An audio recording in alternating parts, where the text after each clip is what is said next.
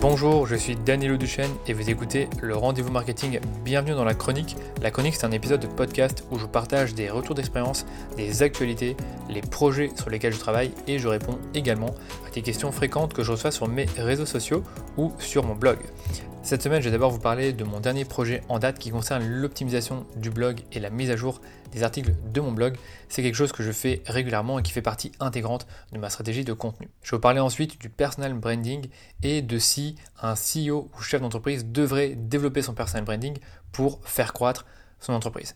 Le troisième sujet de la chronique va concerner les éléments de réassurance en e-commerce et je vais vous donner ici 10 éléments de réassurance indispensables pour l'e-commerce. Je parlerai également de l'article de blog de la semaine. Donc toutes les deux semaines, je publie un nouvel article sur mon blog et cette fois-ci, je vous parlerai du syndrome de la page blanche et de comment le surmonter. Et enfin, je réponds à une question très intéressante que j'ai reçue sur mon blog de la part d'Alex. Et euh, Alex me questionnait sur la phase d'apprentissage sur Facebook. Si vous faites de la pub Facebook, vous savez, vous savez déjà de quoi il s'agit. Je ne vais pas tout de suite vous dire la question, je préfère euh, vous en parler à la fin de la chronique. Allez, on va commencer par mon plus gros focus la semaine dernière qui concernait l'optimisation du blog. Donc aujourd'hui, mon blog génère en moyenne 120 000 visites uniques par mois et il y a plus de 100 articles que j'ai écrits en l'espace de 3 ans et demi. Donc tout ça, c'est très bien. Le problème, c'est que il devient de plus en plus difficile pour moi de générer de nouvelles idées étant donné que ben, j'ai déjà un peu euh, écrit sur tous les sujets possibles et imaginables en ce qui concerne la pub Facebook ou le marketing Facebook.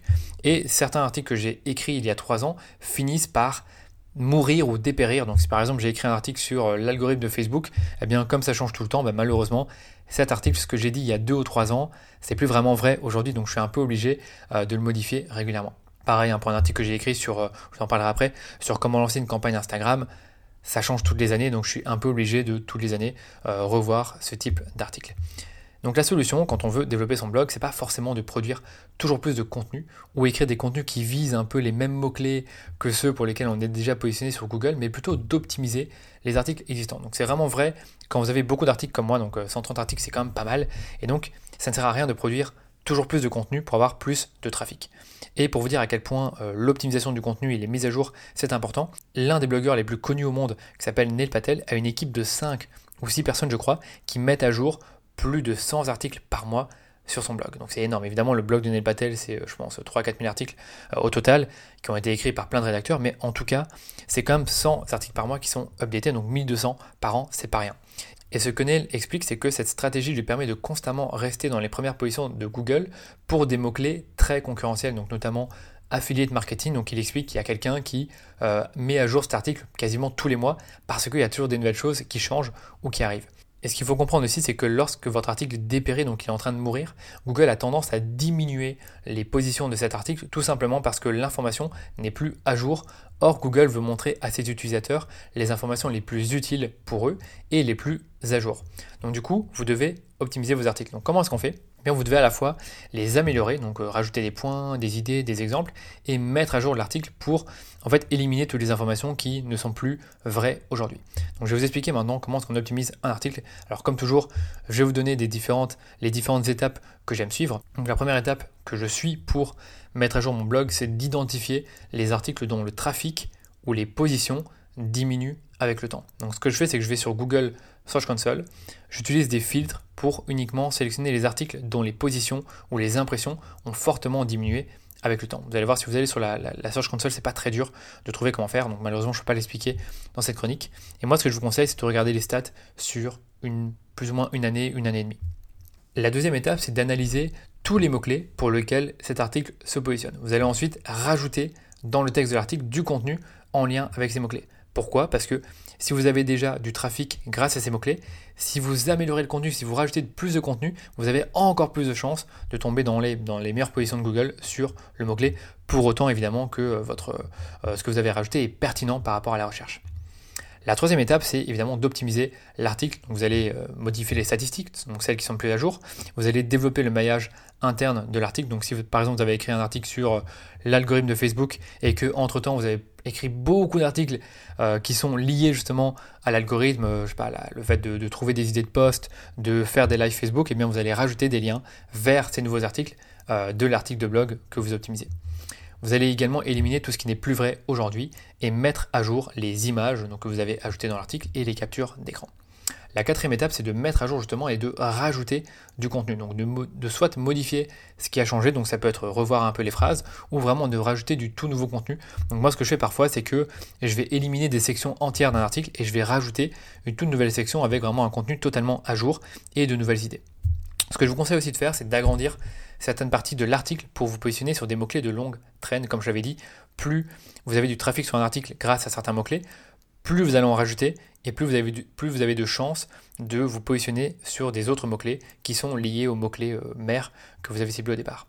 Et enfin, vous allez republier l'article. Moi, ce que je vous conseille de faire, c'est de changer la date de l'article et mettre la date ben, d'aujourd'hui ou de, enfin, la date plus, euh, comment dire, plus à jour.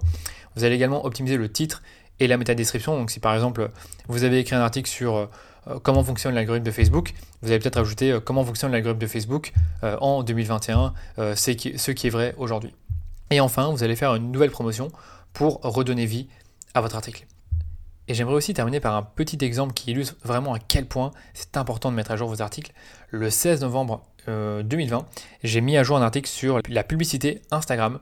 Et en fait, si on compare les stats de cet article les 4 derniers mois, donc du, 16 novembre à maintenant, on a eu 31 000 clics. Si je prends les 4 mois d'avant, donc euh, du, je regarde les dates, du 16 juillet 2020 au 16 novembre 2020, on avait eu 13 000 clics. Ça veut dire qu'en optimisant mon article, donc en prenant, je dirais, 4 à 5 heures de mon temps pour mettre à jour l'article et l'optimiser, j'ai quasiment triplé le trafic de cet article. C'est vraiment pour vous montrer à quel point cette stratégie peut être très efficace quand vous le faites bien. On va maintenant parler du personal branding pour les chefs d'entreprise. Donc la question que je pose, c'est une question que je me suis posée à moi-même, je vous l'avoue, c'est est-ce que tous les CEO et chefs d'entreprise doivent faire du personal branding aujourd'hui? Je pose la question parce que je me, je me, suis rendu compte que je passe quand même un quart de mon temps à créer du contenu, donc comme celui-ci, donc les chroniques, qui est finalement lié à ma personne et pas forcément à mon entreprise. Et la logique de cette approche, ben, c'est de me faire connaître, c'est de toucher un nouveau public, c'est de montrer mon expertise et attirer des personnes vers mes offres. La question que je pose maintenant, c'est est-ce que tous les CEO devraient faire pareil? Franchement, je pense pas, parce que je connais déjà plein de contre-exemples de CEO qui ne produisent aucun contenu ou qui font très peu d'apparitions dans les médias et qui malgré tout ben, ont, une entreprise qui se développe à vitesse grand V. L'exemple que j'ai en tête, c'est celui de la marque Bobby's, euh, dont j'ai interviewé le fondateur pour le podcast récemment, donc il y a quelques mois. Et en fait, les deux fondateurs, donc Antoine et Alexis, qui sont associés, ne sont absolument pas actifs sur les réseaux, donc surtout Antoine, et pourtant je peux vous dire que leur, marque grossit assez vite. Par contre, je pense qu'aujourd'hui, vous avez un avantage si vous développez votre personal branding avant de lancer votre entreprise. Je m'explique. Si on prend la marque Respire que vous connaissez sûrement, à quoi, à qui est-ce que vous pensez Ou à quoi est-ce que vous pensez? Ben, Vous pensez à Justine Hutto, euh, à son histoire, à son storytelling, euh, à son compte Instagram parce qu'elle est super active, à euh, la fameuse tumeur bénigne dont elle a parlé, la tumeur à la poitrine qui lui a permis de se questionner sur les composantes euh, de ses déodorants, et bien sûr de toutes les vidéos qu'elle a publiées sur LinkedIn. Donc n'ayez aucun doute là-dessus, si Respire a du succès aujourd'hui, ben c'est fondamentalement c'est grâce à Justine. Euh, et si je pense que si Justine n'avait pas communiqué d'une si belle manière et construit une, forte marque personnelle euh, avant le lancement, ben je pense pas qu'ils auraient eu du succès aujourd'hui. Et rappelez-vous, avant même que la marque se lance, Justine avait déjà une communauté de plusieurs dizaines de milliers de personnes sur Instagram. C'était une communauté qui était euh, liée au sport, je pense à la, euh, à la course à pied. Mais malgré tout, c'est euh, des personnes qui ont sûrement été les premiers acheteurs lorsqu'elle a lancé la marque Respire avec une campagne de crowdfunding. Alors évidemment, je sais qu'il y a déjà des contre-exemples qui peuvent prouver le contraire. Donc si par exemple, si par exemple je reprends la marque Bobby's, ben, les fondateurs en fait avaient sans le savoir travaillé leur personal branding il y a 10 ans quand ils ont lancé leur marque parce qu'en fait ils avaient lancé leur marque euh, et quand ils ont voulu faire une première prévente, ils ont créé un groupe Facebook dans lequel ils ont expliqué ben, qu'ils allaient faire une prévente euh, de mocassins, donc des mocassins euh, un peu spéciaux qui étaient différents de ce qu'on voyait déjà et qui étaient moins chers. Donc ils avaient fait un groupe Facebook, ils avaient, invité je pense tout leur réseau, leurs amis, et les amis de leurs amis ben, sont venus aussi dans le groupe, ce qui fait que quand ils ont lancé la marque et qu'ils ont, je pense c'était dans un petit local, un appartement ou un, un bureau, eh bien ils ont vendu plus de 500 paires en une journée. Donc rien que pour vous dire le simple fait d'avoir, fait cette communication en 2010, hein, je rappelle, où il n'y avait pas vraiment Instagram et Facebook, c'est seulement le début, bah, ça leur a permis de faire des ventes. Et ça, c'est venu finalement de leur personal branding, du fait qu'ils avaient déjà euh, une petite notoriété dans Paris, en tout cas des amis, et du fait qu'ils avaient créé une petite communauté avant même de lancer leur marque. Donc si je dois répondre à ma propre question, je vous dirais qu'il est intéressant mais pas indispensable de développer votre marque personnelle avant un lancement et de continuer à la faire vivre même après le lancement, sans forcément y passer la moitié de votre temps. Donc si par exemple on prend à nouveau Justine Hutto, honnêtement, moi personnellement, je, la vois moins sur LinkedIn, je la vois moins sur Instagram parce que ben, je pense qu'elle a autre chose à faire actuellement. Mais en tout cas, euh, le fait qu'elle soit toujours un peu active, qu'elle communique toujours euh, au nom de sa marque ou sur son propre Instagram, ben, ça lui permet toujours de, de, faire vivre, d'incarner sa marque et de potentiellement attirer des nouvelles personnes vers ses offres. Donc ce que je vous conseille vraiment, c'est de faire parler de vous un tout petit peu, mais pas trop, parce que ça peut toujours vous être utile, étant donné qu'on se connecte avant tout à des personnes qu'on apprécie et en qui on a confiance avant d'acheter. Et puisqu'on parle d'acheter, je vais vous parler de e-commerce et des éléments de réassurance en e-commerce. Donc la réassurance, c'est un concept qui revient quand on parle euh, d'optimiser un site e-commerce. Ce sont tous les petits éléments ce sont tous les petits éléments que vous allez ajouter à votre site pour rassurer votre client et favoriser l'acte d'achat. Ces éléments, ils vont transférer le risque de l'acheteur vers le vendeur. Après tout, vous n'allez pas acheter sur un site où il n'y a aucun moyen de contacter le vendeur, aucune information sur les conditions de livraison ou aucune information sur les conditions de retour et encore moins des informations sur la provenance des produits. Du coup, vous devez absolument, en tant qu'e-commerçant, ajouter ces éléments à votre site, que ce soit sur la page d'accueil, les pages produits, la page panier et la page de paiement. Moi, je vais vous donner maintenant une dizaine d'éléments de réassurance qui sont assez connus et assez puissants. Le premier, c'est la garantie de satisfaction. Euh, celle que j'ai en tête, c'est le vous avez 100 jours pour l'essayer euh, de Emma Matelas. Donc, euh, c'est des matelas que vous achetez en ligne. Et évidemment, si vous n'êtes pas encore convaincu, ben, on vous propose de l'acheter et de l'essayer pendant 100, nuits. Pardon. Et si jamais ça ne vous plaît pas, ben, vous, vous pouvez vous faire rembourser. La livraison offerte, la livraison rapide, les options de livraison, ce sont également des éléments de réassurance qui sont courants. Euh, évidemment, si la livraison est offerte, mettez-le en avance, quelque chose qui plaît parce que ça limite le risque de l'acheteur puisqu'il ne paye pas pour la livraison. Euh, idem pour les retours offerts et 100% en ligne. Euh, je pense que le meilleur exemple que je connaisse, c'est vraiment Zalando qui propose des retours offerts, bien sûr, sous 100 jours. Donc, c'est-à-dire que vous avez 100 jours pour essayer le produit. Euh, ou en tout cas sans forcément retirer l'étiquette, je pense. Mais en tout cas, vous avez 100 jours pour vous, décider, et si vous n'aimez pas, ben, vous pouvez le rendre après 100 jours, ce qui est plutôt rare. Généralement, on voit des conditions de retour de plus ou moins 14 jours, ce qui n'est pas énorme. Donc Zalando, ils font un bon travail là-dessus. Euh, les informations de paiement, donc si vous pouvez donner des informations sur les modalités et la sécurité des paiements en ligne, euh, c'est quelque chose qui va jouer en votre faveur les labels, les certifications et les badges.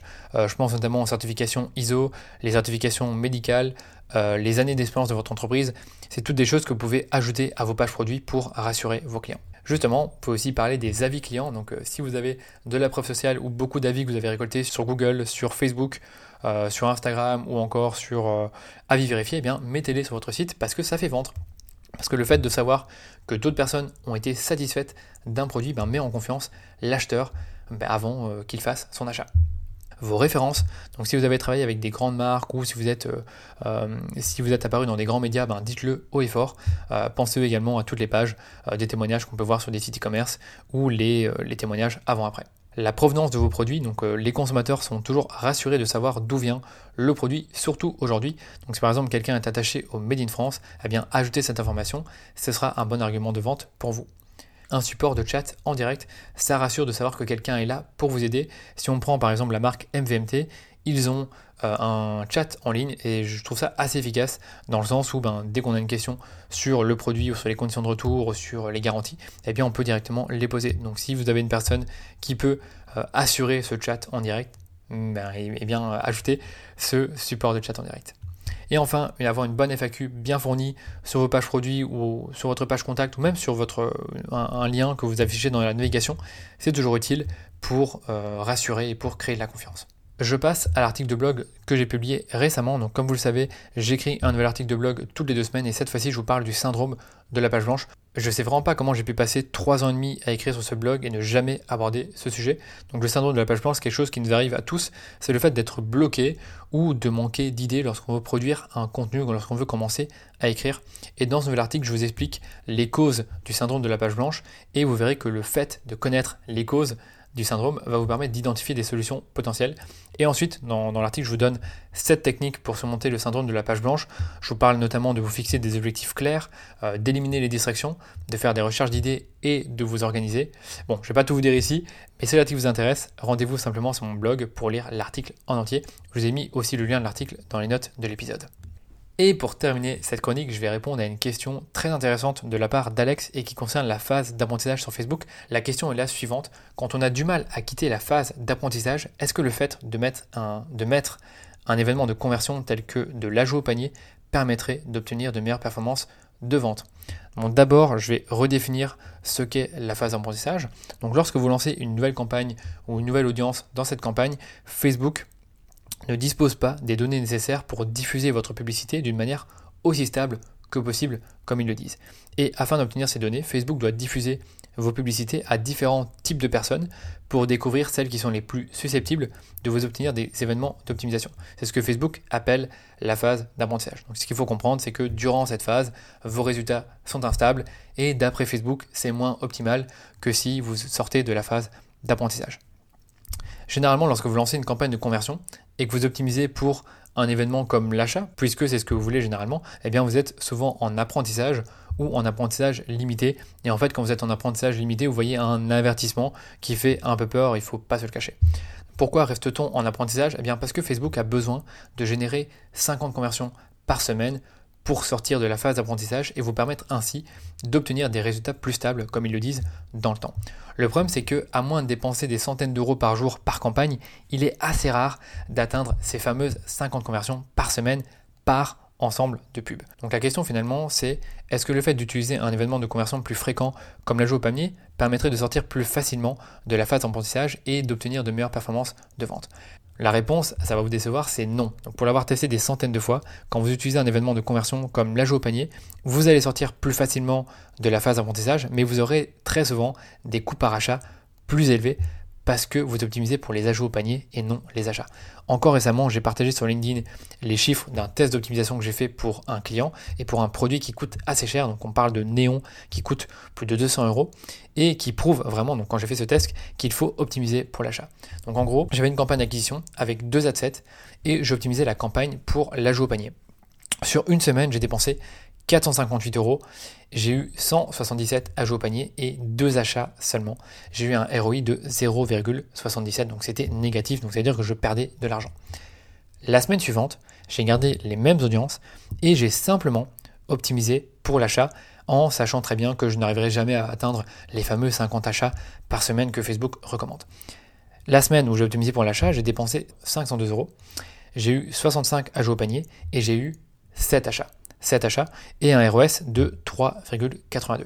Donc du coup, euh, ce petit test, ben, il a été très concluant puisque depuis, je n'ai plus jamais optimisé pour les ajouts au panier pour ce client parce que j'ai eu des, meilleurs résultats avec les achats, malgré le fait que j'étais en apprentissage limité, alors que quand j'optimisais pour les ajouts au panier, j'étais certes, euh, je, sortais, je sortais régulièrement de la phase d'apprentissage, mais j'avais un ROS qui était le plus souvent négatif. Donc pour conclure, je le déconseille, mais après vous pouvez toujours faire vos propres tests et voir si le fait de changer d'événement de conversion vous permet d'améliorer vos résultats. Moi je pense pas, mais ce que je vous conseille vraiment, c'est de plutôt travailler la structure de vos campagnes, donc notamment le retargeting pour euh, avoir plus de personnes qui vont acheter suite au fait qu'ils vont revoir une publicité de votre marque. Retravailler également vos audiences en acquisition et vos créas. Voilà pour cette chronique les amis, j'espère qu'elle vous a plu. Si c'est le cas, faites-le moi savoir, envoyez-moi un message privé sur LinkedIn ou sur Instagram. Vous pouvez également repartager ce podcast en stories Instagram en n'oubliant pas de me taguer. Et vous pouvez aussi me laisser un super avis 5 étoiles sur Apple Podcast. Ça vous prend 2 minutes et moi ça me fera super plaisir de le lire. Je vous dis à très vite pour un nouvel épisode du rendez-vous marketing.